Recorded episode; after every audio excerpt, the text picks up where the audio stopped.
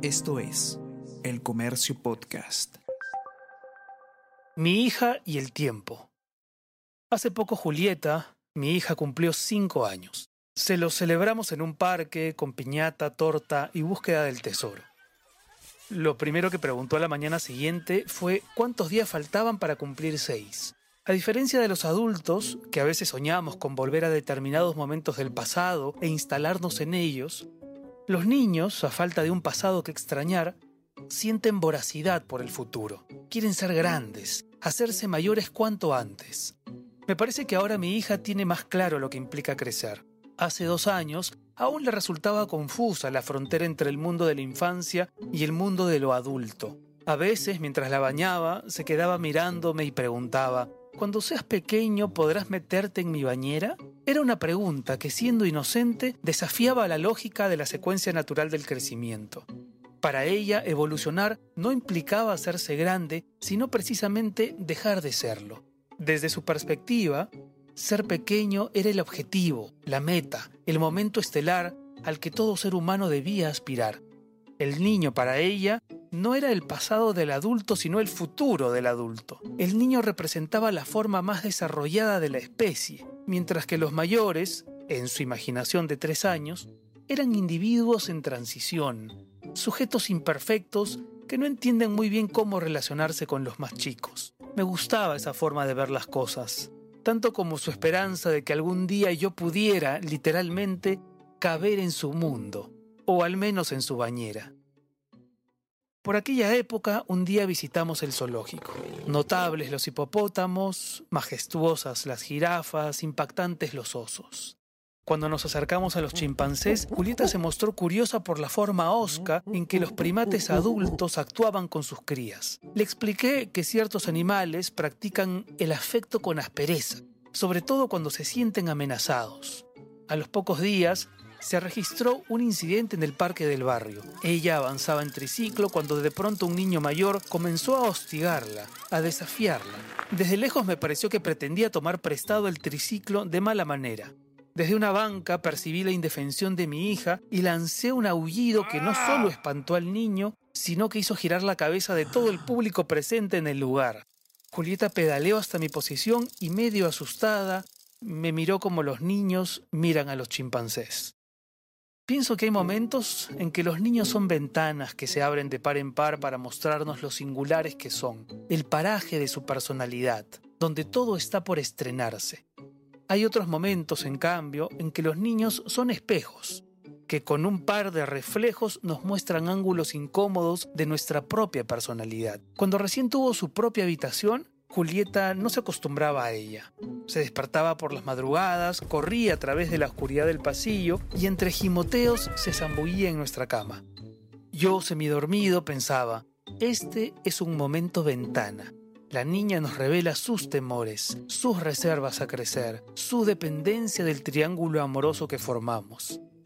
Otras tardes, cuando acusaba raptos de una adolescencia prematura y me encaraba lanzándome cualquier objeto por encima de la cabeza, reclamando mi falta de atención con frases que no se correspondían con su edad, pensaba, este es un momento espejo, pues me reconocía de inmediato en sus pupilas. Se enfrentaba a mí como yo me enfrentaba a mi padre y la atención tardaba unos minutos en disiparse. Es difícil la paternidad. A menudo se confunden los espejos con ventanas y las ventanas con espejos.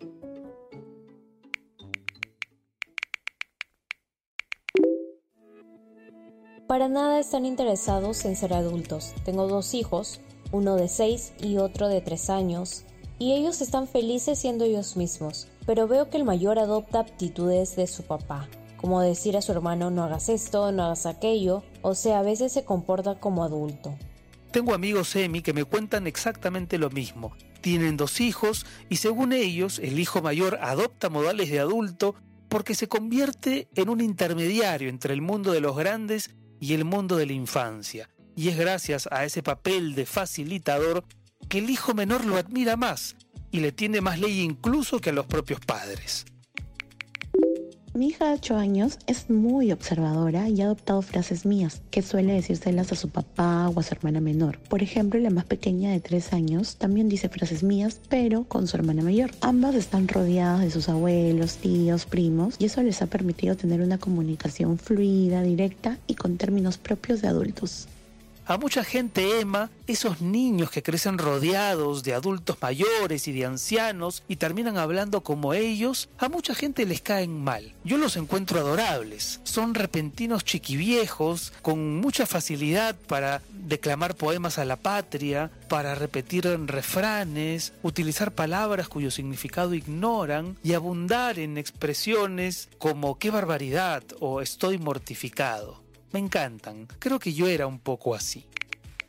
Cuando era niño veía a los adultos y me parecían lejanos en edad. Creía que yo nunca llegaría. Me pasa igual. Cuando era pequeño veía el futuro como un punto remoto en el horizonte y ahora con 46 años siento que piso ese horizonte. Las distorsiones cronológicas, un lindo tema para un futuro episodio.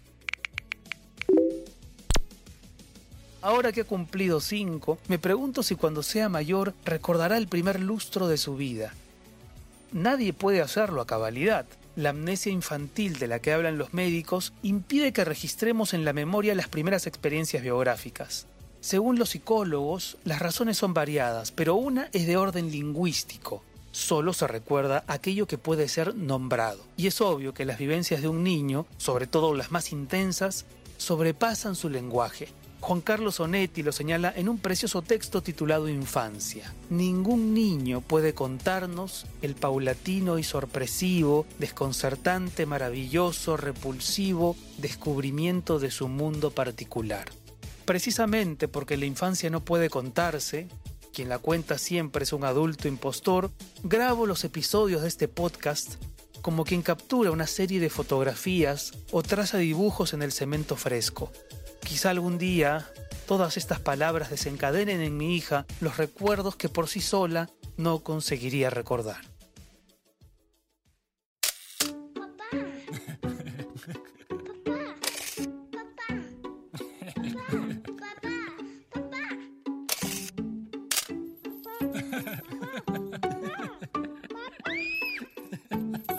Papá. No sabe nada con Renato Cisneros.